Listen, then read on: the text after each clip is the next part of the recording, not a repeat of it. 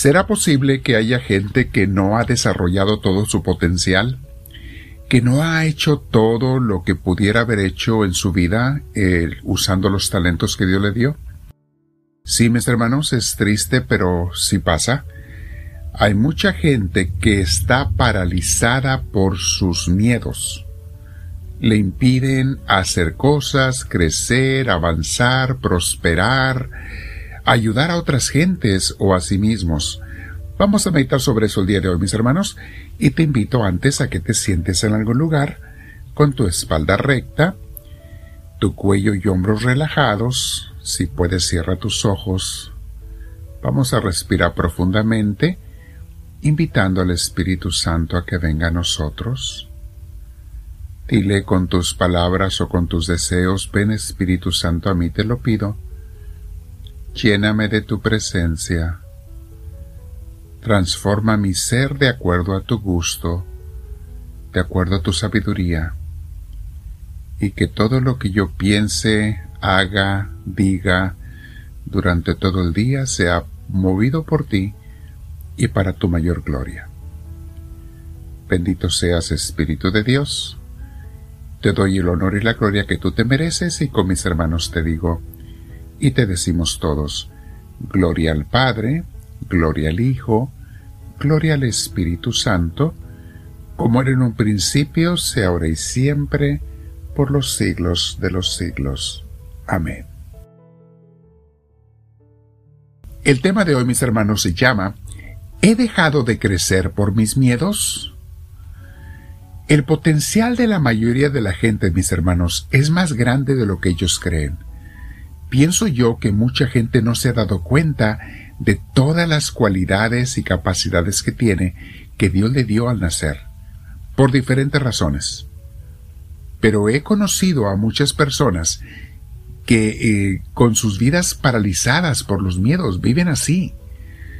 Y lo más triste es que son miedos irracionales, la mayoría de ellos, los que paralizan a la gente de vivir, de desarrollar su potencial. Y recuerda siempre esto, mi hermana, mi hermano, recuerda esto, por favor. Los miedos, obviamente estamos hablando de los miedos irracionales, los miedos no son de Dios. Los miedos no los quiere Dios para ninguno de sus hijos. Y Dios es el primero que está dispuesto a quitártelos si tan solo te sometes a Él y haces lo que Él te diga en cada momento. Él quiere liberarte. El primer ejemplo de una persona que vivía con miedos paralizantes soy yo mismo, que durante doce años yo no me atrevía a pararme enfrente de la gente a predicar. Eso fue durante mi carrera del seminario, durante mis estudios.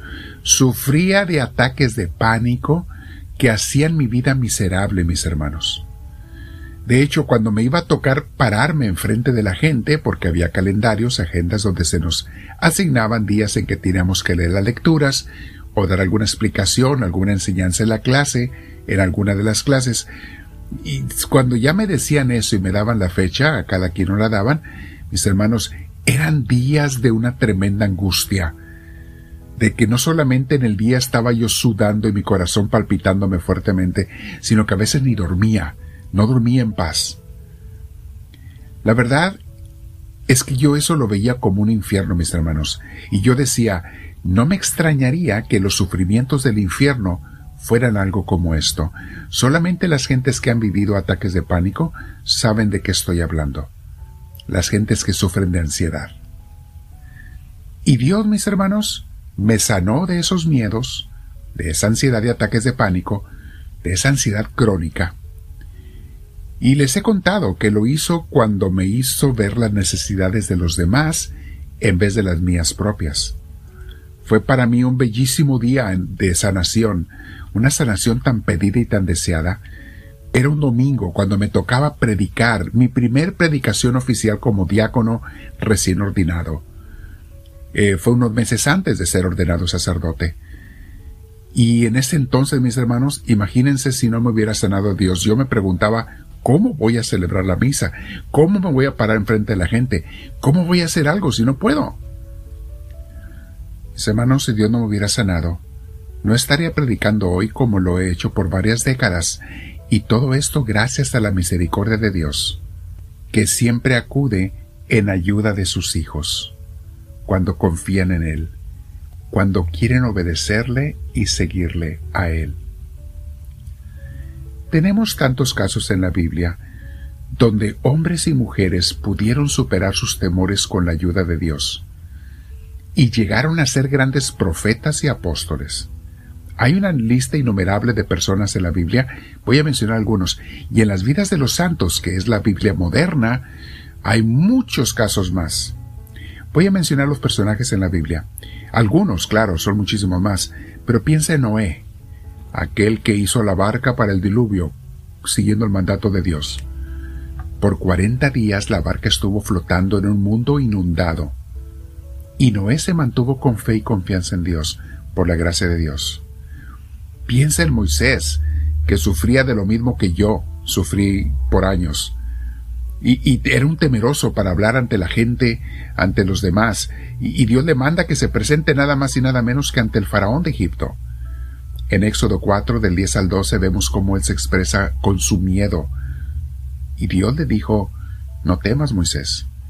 Moisés confió en él y llegó a ser el más grande libertador y profeta de los judíos. O piensa en aquel adolescente, jovencito llamado David, que a pesar de ser tan joven se atrevió a pelear contra el gigante guerrero Goliat. O piensa en Jeremías, el profeta, o José, el esposo de la Virgen María, que le hizo caso al ángel y con fe cambió su vida, por fe y confianza en Dios cambió su vida para convertirse en el padre adoptivo y cuidador de Jesús y María. O piensa en Saulo, que cambió toda su vida confiando solo en Jesús, que también le cambió el nombre a él, a Pablo, y tantos personajes más bíblicos.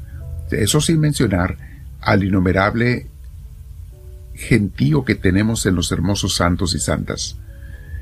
Tantas personas que nos han dado tanto testimonio, por eso les aconsejo siempre, lean sus vidas, ya ahora las puedes escuchar en las redes sociales en YouTube y demás, escuchen, lean sus vidas.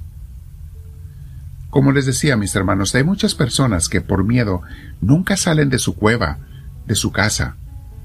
Nunca progresan y avanzan en beneficio propio de los demás.